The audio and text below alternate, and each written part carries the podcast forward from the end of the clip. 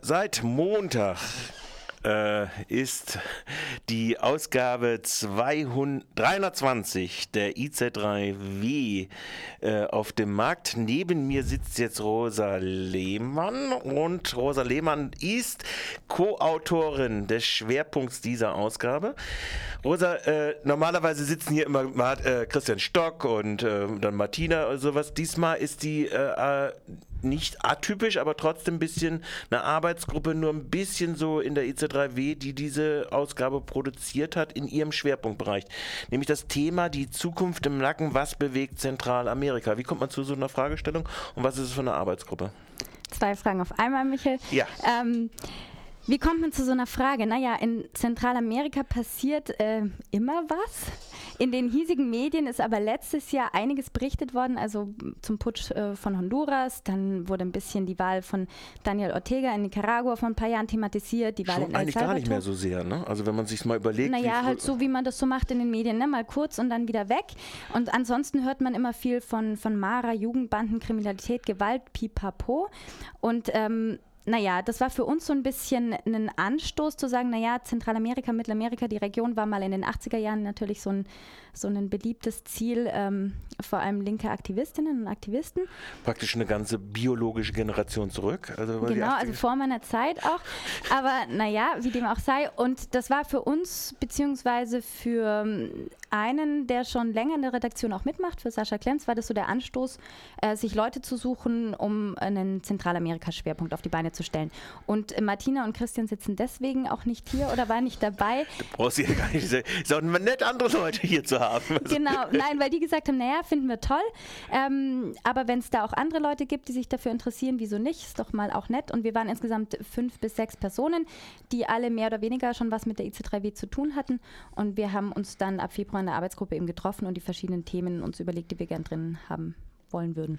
Du bist, wenn ich das richtig sehe, in diesem Schwerpunkt äh, an mehreren Artikeln sogar beteiligt. Äh, an zweien, glaube ich. Äh, Ja, so. oder drei. Oder Ja, so. Hast du auch noch am Editorial mitgeschrieben?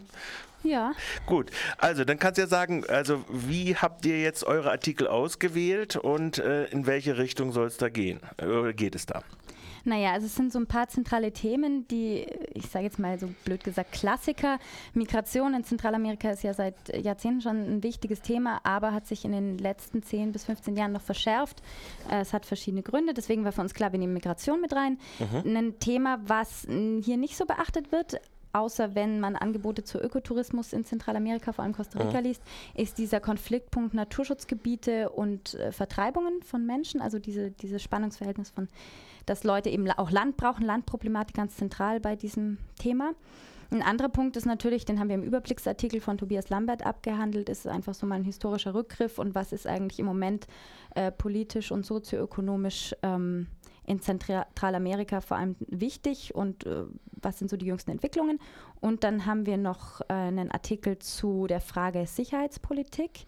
Ähm, da habe ich eben mitgeschrieben mit Malte Dümann und wir haben so ein bisschen die Frage aufgeworfen, was bedeutet eigentlich dieser Fokus auf Sicherheitspolitik, Sicherheitsdiskurs? Dient der nicht einfach dazu, dass man gewisse ähm, Sachen und gravierende Probleme wie die anhaltende strukturelle soziale Ungleichheit, äh, dass man die eben nicht mehr in den Vordergrund rückt. Und dann haben wir noch, und das fanden wir besonders wichtig, auch zwei Filmrezensionen und zwei Interviews. Einmal äh, zwei Interviews mit einer Person aus Costa Rica und einer Person aus Nicaragua, um eben auch von dort Stimmen zu bekommen. Und zwei Filmrezensionen zu einem Film, der hier auch in den Kinos war, Sin Nombre, zu den Mara-Jugendbanden sozusagen. Jugendbanden stimmen nicht ganz, weil es sind noch viele Erwachsene drin. Und ein Film zu Guatemala, zu einem Massaker und dem Kampf einer Gemeinde um, um rechtliche Anerkennung und überhaupt ähm, eine rechtliche Ahndung äh, dieses Militärmassakers, der bislang hier nicht so in den Kinos war, aber wir versuchen, Mhm. den vielleicht auch mal ins kommunale Kino zu holen. War noch nicht? Nee, der ich war noch dachte, nicht der wäre. Kommt mir irgendwie bekannt vor. auf dem halben Weg zum Himmel. Meines Wissens nach nicht, Ja. aber vielleicht Gut, ich kann- war ich so sehr kann ich mich- beschäftigt. Oder ich kann mich täuschen. Genau. da, es gibt ja immer das Mittwochskino der IC3W, da, da, da kann es durchaus gewesen sein, dass ich da. Naja, gut, also ist ja egal jetzt. Also werden wir dann auf jeden Fall nochmal, bestimmt nochmal im kommunalen Kino dann äh, sehen können. Bleiben wir jetzt also praktisch nochmal bei den Artikeln. Was jetzt auffällt, ihr habt jetzt explizit keinen, also jetzt wenn man mal vorne guckt, die Zukunft im Nacken, was bezieht äh, Zentralamerika Zentralamerika, also der, der heiße oder der, das hotteste Thema, wir haben es ja, du hast ja am Anfang gesagt, vor 30 Jahren, also Nicaragua zum Beispiel. Äh, habt ihr da explizit gar nichts so drin? Äh, habt ihr euch nicht äh, zur Aufgabe genommen, äh, Ortegas äh, neues Allianz und Regime zu interpretieren, interpretieren. Nee. Oder nur im Überblicksartikel, oder? Im Überblicksartikel werden diese Sachen leicht angesprochen. Wir hatten so ein bisschen die Wahl zwischen ganz klassisch einem Themenschwerpunkt, dass man die einzelnen Länder abhandelt, oder und dafür haben wir uns letztlich entschieden, dass man ein bisschen überblicksartig versucht, äh, natürlich anhand von Länderbeispielen die Sachen auch zu konkretisieren, aber gewisse Themen, die uns einfach ähm, in der Region so wichtig erschienen oder zentral, ähm, nachdem wir uns auch so ein bisschen eingearbeitet hatten und viele von uns waren auch schon dort, ähm, dass wir Überblicksartikel eher versuchen aufzugreifen und nicht eben die Länder der Reihe nach abzuhandeln. Es gibt, äh, gab in den letzten Jahren gerade viel zu Nicaragua, gab es eine Sonderausgabe von den Lateinamerika-Nachrichten ja. und so weiter. Also es gibt zu diesen, äh, ja. Honduras gab es viel, ähm, deswegen wollten wir eher so überblicksartig. Eher mehr überblicksartig. Ein Punkt, der mir dann auch aufgefallen ist, ich bin noch nicht dazu gekommen, obwohl es bei mir auch am Montag im Briefkasten gewesen ist, ähm, äh, ist der Konflikt, äh, der, den ihr dezidiert in einer Antwort schon äh, macht, äh, schutzlos in Schutzgebiet äh, und dass die Frage im Prinzip Landkonflikte, äh, dass es äh, im Prinzip eine soziale Frage ist, äh, dieses äh, Nutzungskonflikt auf der einen Seite Landnutzung und auf der anderen Seite Naturschutzgebietplanung.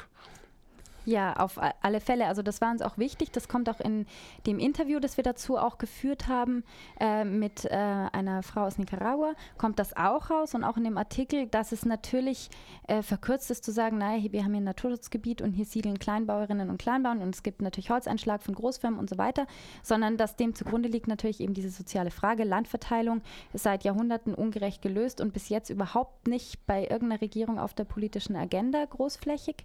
Ähm, und dass das im Grunde äh, natürlich auch bearbeitet werden muss. Und die Kritik ist auch daran, dass ähm, Naturschutzorganisationen und auch Entwicklungshilfeorganisationen das noch nicht tiefgreifend in ihre Analyse auch mit einbezogen haben. Diese Verbindung von sozialer Frage und Naturschutz, was äh, einfach total relevant ist, natürlich auch für hier, aber äh, besonders in Zentralamerika mit der Naturschutzproblematik, wo es ja immer wieder zu Vertreibungen kommt. Und ähm, ja. Also das, da habt ihr, wie gesagt, drei Artikel widmen sich praktisch diesen. Äh, zwei. zwei? Sind es zwei? Habe ich jetzt einen? Ah ja, das, das andere geht dann um Freihandel, aber das ja. hat auch was mit der sozialen Frage zu tun. Ist die, ist die, wäre dann auch im Anschluss dann die nächste Frage gewesen. Natürlich, also wenn man jetzt an unserem Beispiel unser Patenschaftsverein Vivili Freiburg oder sonst was guckt, die ja auch immer sehr drauf äh, im Ademverein, der ja auch ökologische äh, Landbau und so weiter, dann kommt als nächstes natürlich die Frage der Vermarktungsstrukturen, äh, sei es in die, in die regionalen Märkte hinein und dann ist natürlich das mit, der Öko, äh, mit dem ökologischen Landbau schon ein bisschen schwieriger, weil die Produkte dort teurer sind, keine innere Nachfrage haben haben. Gut, also da, da, da, tauchen dann die Fragen im Detail dann genau wiederum auf einer anderen Ebene auf, die dann wiederum zu eurem Artikel wahrscheinlich mit dem Freihandelsabkommen gehören, oder? Ja, also der Artikel mit dem Freihandelsabkommen ist so zustande gekommen, dass ähm, Carlos Aguilar, den wir dann noch interviewt hatten, ähm, hier auf einer Rundreise war, der eben sich stark, äh, der ist im Netzwerk organisiert in Costa Rica und auch Zentralamerika weit, der auf dem Buko auch gesprochen hat und verschiedene Veranstaltungen äh, gegeben hat zu diesem Thema, weil eben ähm, die EU ja auf dem Lateinamerika-Gipfel in Madrid im Mai mit den zentralamerikanischen Staaten sogenannte Assoziierungsabkommen abgeschlossen hat. Ne? Also Freihandel wird dann anders benannt, aber äh, freie Märkte und Zugang für europäische Investoren ist natürlich ein zentraler äh, Punkt von diesen Abkommen.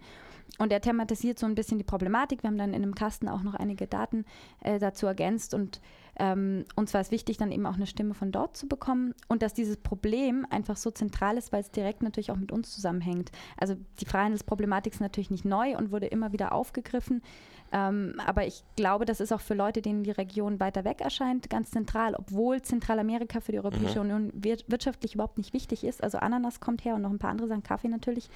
Ähm, da geht es auch mehr, das mhm. betont dann Carlos, auch äh, um so ein strategisches Interesse mhm. natürlich mhm. ran auf Märkte, Konkurrenz zu den USA und China. Klassiker natürlich auch. Ihr habt dann, ich meine, du hast den Überblickartikel äh, äh, schon angesprochen, Reformreaktion à la Centra, Centroamerika, äh, äh, der sich in der Tendenz besch beschäftigt und auf der anderen Seite habt ihr aber auch sowas wie das Sicherheitsthema, ungleiche Sicherheit und sichere Ungleichheit in Zentralamerika. Vielleicht da ein kleiner Einblick auf dieses Thema noch? Auf äh, sichere Ungleichheit. Naja, das also die zentrale These von Malte und mir in dem Artikel ist, dass wir sagen, also wir beziehen uns da auf Arbeiten, das gibt schon länger zu, zu Sicherheitsdiskursen auch in Asien und, und Europa, dass, was man ja weltweit beobachtet, aber auch in Zentralamerika, dass natürlich die nicht zu leugnende hohe Kriminalitäts- mhm. und Gewaltrate, äh, die ganz schlimm ist und ganz gravierend. Also in El Salvador, ein Land von der Größe Hessens, werden pro Nacht zehn Leute ungefähr ermordet. Das ist natürlich unglaublich äh, und ganz schlimm. Aber dass ähm, dieser Aspekt so hervorgehoben wird und so betont wird, dass es nicht mehr politisch bearbeitet werden kann, sondern dass es versicherheitlicht wird. Also dass man mit ganz anderen Maßnahmen daran gehen kann, wie zum Beispiel ähm, Strafrecht für Jugendliche erhöhen, dass die dann bei Mord das gleiche kriegen wie, äh, wie Erwachsene, dass man eben bis jetzt hauptsächlich in Zentralamerika, das gilt natürlich auch zum Beispiel für Mexiko ganz gravierend, auf die militärische Karte setzt, dass man sagt, das ist ein Sicherheitsproblem und kein politisches Problem. Und dadurch ähm, bekommt man eine Legitimation, dieses Problem militärisch eben zu bearbeiten und die ganzen strukturellen Ursachen von Gewalt, wobei ich nicht argumentieren will, arm ist gleich kriminell, mhm. aber da bestehen natürlich Zusammenhänge, die sind auch schon deutlich gezeigt worden, ähm, dass man oppositionellen Gruppen oder Stimmen, die sagen, naja, aber es, wir müssen doch die soziale Frage angehen, dass man das natürlich auch kriminalisiert. Also Kriminalisierung von Protest ist ganz zentral in, diesem, in, diesem, in dieser Gemengelage. Ähm, und dass man eben gewisse soziale Probleme eigentlich äh, gar nicht mehr politisch auf die Agenda setzt. Und deswegen ist auch die Überschrift, ungleich, Überschrift ungleiche Sicherheit und sichere Ungleichheit. Also dass wir sagen, mhm. für die Eliten ist das natürlich ganz bequem zur Herrschaftssicherung. Mhm. Mhm. Die Zukunft im Nacken, was bewegt Zentralamerika? Wenn ihr jetzt, wenn du jetzt, wir haben ein bisschen rüber äh, äh über die Facetten, die ihr da drin in Artikeln habt. Äh, welche vorläufigen Antworten würdest du denn jetzt aus deiner Perspektive an der Arbeit jetzt seit Februar daran, an diesem Artikel, Artikeln und an diesem Schwerpunkt denn sagen? Gut, also ist ja ein großes Thema. Also ist ein großes Feld. Ja. man könnte das natürlich für jede Region anwenden, ja. die Zukunft im Nacken, was bewegt, bla bla bla. Mhm. Ich würde jetzt sagen, aus meiner Perspektive ähm, gibt es einfach ein paar zentrale Punkte, wieso ich glaube, dass die Region ein bisschen an so einem Knackpunkt steht. Wir haben eine gewisse Entwicklung, wir haben hier einen neoliberalen Kahlschlag, äh, sage ich jetzt mal polemisch, seit 15 bis 20 Jahren. Ähm, der da gibt es massiv Protest dagegen und mittlerweile glaube ich, ähm, merken auch die ein oder andere Person in staatlichen Institutionen und Regierungen, dass es so nicht weitergeht, dass sich gewisse Probleme dadurch nicht gelöst haben. Das heißt, hier ist so ein Wendepunkt, wo vielleicht auch durch die Wahl jetzt auch wie auch immer gearteter linker Regierungen, zum Beispiel El Salvador und äh, Nicaragua, und dann natürlich auch durch den Putsch in Honduras, wo gewisse politische Strömungen sich ein bisschen mehr Gehör verschaffen können, um eben gerade die soziale Frage wieder auf die Agenda zu bringen. Also ich denke, da ist ein Knackpunkt. Ein Knackpunkt ist natürlich auch, ähm, ohne jetzt äh, den Sicherheitsdiskurs verstärken zu wollen, mit der krassen Kriminalität, also in Guatemala. Ich war vor acht Jahren und vor fünf Jahren und dort und kenne Leute, die vor drei Jahren dort waren. Das verschlimmert sich von Jahr mhm. zu Jahr. Also ich glaube, da, wenn da nicht bald was passiert, ähm, dann wird es noch schlimmer. Äh, aber ich glaube, da, da müsste mhm. man eben gucken, wie man, dass man jetzt eben so gewisse Weichenstellungen einfach verfolgt. Nicaragua fährt da zum Beispiel ein anderes Modell mit einer Reintegration von straffällig gewordenen äh, Gewalttätern. Also ganz anders zum Beispiel als, als Honduras oder Guatemala. Ähm, Genau, das wären so die zentralen Punkte. Und natürlich eben der Putsch in Honduras hat so das ganz mhm. deutlich gemacht, mhm. diese Frage nach der Demokratie. Also wir haben hier seit 20 Jahren, mehr oder weniger 15 bis 20 Jahren, eine formale Demokratisierung, die ist auch ganz okay, man kann wählen gehen und so weiter. Aber was bedeutet das denn eigentlich, wenn die soziale Grundlage von der Demokratie äh, nicht gegeben ist, dann ist das alles... Äh, eigentlich hinfällig. Also wenn die Leute auch nicht das Geld haben, irgendwie zu einer Demonstration zu fahren, weil das gehört natürlich im Verständnis von Demokratie auch dazu, oder auch zu den Wahlen und nicht sich mit Wahlgeschenken abspeisen lassen ähm, und überhaupt äh, die sozialen Grundlagen haben, auch um partizipieren zu können an der Gesellschaft, dann ist das natürlich alles äh, nichts wert. Und ich glaube, da steht es auch an einem Knackpunkt, ob man wieder eben in so eine autoritär sicherheitsstaatliche Linie verfällt. Mhm. Oder auch natürlich, wie in Nicaragua es sich abzeichnet, in so eine linksautoritäre Linie, wo gewisse soziale mhm. Errungenschaften dann natürlich äh, doch Sozialprogramme gestartet werden, aber das gleichzeitig mit so einem autoritativen Klientelismus auch verbunden ist. Natürlich, genau, wo man dadurch auch die Leute mehr kontrollieren will, mhm. offensichtlicher. Mhm. Ich meine, durch Sozialprogramme kontrolliert man natürlich immer auf eine gewisse Art und Weise, aber äh, der Spielraum wird enger. So, und ich glaube, da steht die Region auch an so einem Wendepunkt. Das zu eurem schwer, das, also die Fragen äh, danach sind durchaus, äh, bleiben danach. Natürlich. äh, äh, auch von euch. Gehen wir noch mal ganz kurz. Äh, das Heft hat, was ist das jetzt für eine Farbe? Lila? Ja. Ja. Lila ist die Farbe, September-Oktober-Heft. Äh, es gibt da noch mehr Themen drin. Müssen wir schnell einen Durchlauf noch machen. Äh, was gibt es da noch? Eine kleine Debatte habe ich gesehen, die sich auch beschäftigt mit äh, Lateinamerika zumindest, würde ich jetzt mal sagen. Ja. Äh, da geht es um äh, Hoffen auf bessere. Nee, Augenblick, wo war es jetzt gerade? Nach dem Leo Neoliberalismus ist vor. Genau, äh, nach dem Liber genau. Das gute Leben, eine andere Pr- Interpretation des Sozialismus. Also mehrere verschiedene Aspekte, die da auch nochmal aufgefächert werden, außerhalb eures Schwerpunktes. Kirgistan ist auch. Dann äh, gucken wir im Schnelldurchlauf noch äh, Erdogans Drahtseilakt. AKP-Regierung instrumentalisiert die Israel-Krise für politische Zwecke. Da gehe ich mal davon aus, das wäre eigentlich mal durch jetzt, äh, die neue Rolle der Türkei im Verhältnis Mittlerer Osten wäre durch ein interessantes Schwerpunktthema in der nächsten Zeit mal wieder. Nepal, was ist eigentlich aus den besseren Tagen geworden, aus dem Aufbruch in die Demokratie? Sind verschiedene Themen, die noch in dieser Ausgabe, äh, September-Oktober-Ausgabe auftauchen. IC3W würde immer gerne am liebsten das Abo wollen, aber im gut sortierten Buchhandel, insbesondere linken Buchhandel, findet man die Zeitung September-Oktober-Ausgabe 2010, die 320. Ausgabe zum Einzelpreis von 5,30. Im Abo kostet die IC3W 31,80. Also Leute, überlegt euch das, äh, kann man also auch so äh, abonnieren. Rosa, ich bedanke mich für den Besuch und den Einblicken in den Schwerpunkt. Danke dir, Michel. Und äh, ja, vielleicht kommst du mal wieder, wenn du wieder an einem Thema da